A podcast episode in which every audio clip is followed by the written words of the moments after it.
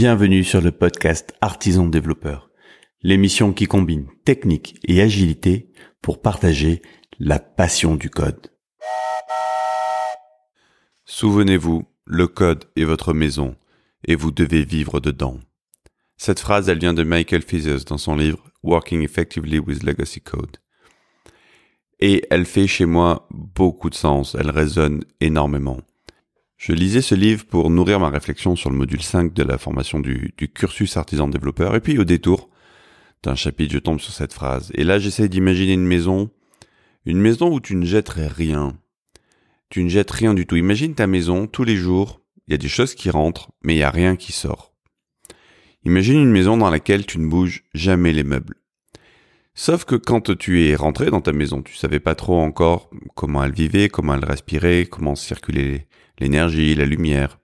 Et puis pas de bol, t'avais mis le canapé dans la cuisine face au mur. Pas très pratique. Mais tu savais pas trop. Et puis tu vis avec ça. Dans la vraie vie, qu'est-ce que tu ferais? Tu bougerais le canapé. Oui, mais là es dans du code. Imagine une maison dans laquelle tu fais caca dans ta cuisine. Ça serait pas terrible, hein. Et pourtant, dans le code, j'en vois qui font tous les jours des choses vraiment pas propres.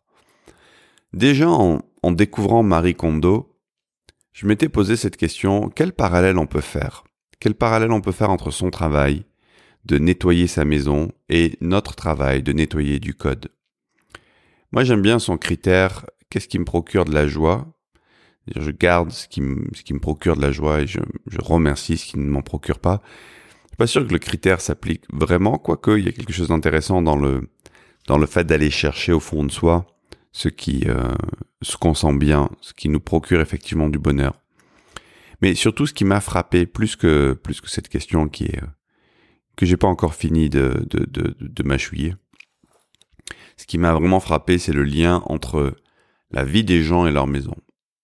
Quand c'est le bordel dans ta maison, c'est le bordel dans ta tête et c'est souvent le bordel dans ta vie.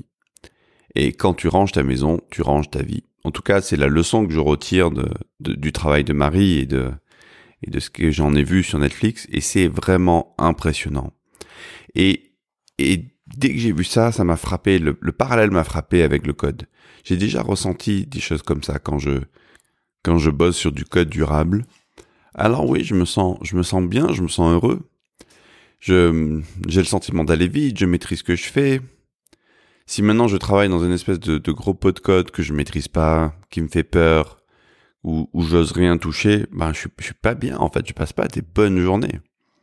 Alors la limite de la comparaison euh, avec le travail de Marie, c'est que dans, dans, dans ce qu'on voit dans les reportages, on voit des gens qui font le grand nettoyage de maison. Quand je bosse dans, quand je fais ça sur, pour ma maison, ben je suis tout seul. Enfin, moi, ma famille, c'est, c'est, pas très compliqué. Quand tu bosses en entreprise sur des projets, bah, a priori, tu vas le faire avec des gens que tu as probablement pas choisis. Il y a bien quelqu'un qui les a choisis, mais ce que je veux dire, c'est que tu les as pas choisis sur des critères de, de vivre ensemble. Et pourtant, c'est ce que tu vas faire en partageant, en partageant le code.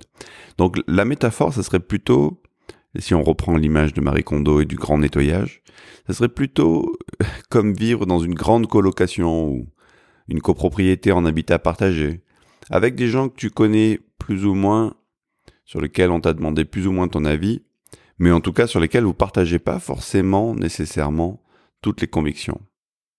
Et du coup, quand il y en a un qui met le bordel dans la cuisine, ben faut nettoyer si toi aussi tu veux préparer un, un bon repas ou prendre par là l'image de sortir une bonne feature et faire du code propre.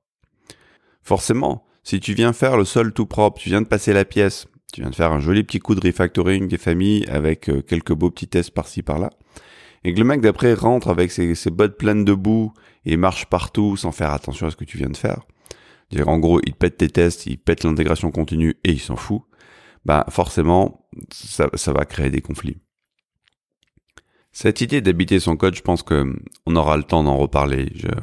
C'est vraiment un sujet qui me tient à cœur parce que je pense qu'il exprime clairement quelque chose que que notre industrie, que notre société, que les développeurs même ont du mal à comprendre dans la relation des développeurs à leur travail et à ce qu'ils fabriquent. On aura l'occasion d'en reparler dans un prochain épisode.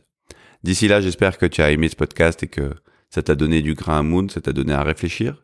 Si c'est le cas, tu peux m'envoyer un email à benoît.artisandéveloppeur.fr pour partager tes réflexions. Et puis, si tu as aimé le podcast et que tu veux nous rendre service, tu peux donner 5 étoiles dans ta plateforme d'écoute préférée, ce qui permettra de donner de la visibilité au podcast. Je te remercie et je te dis à demain.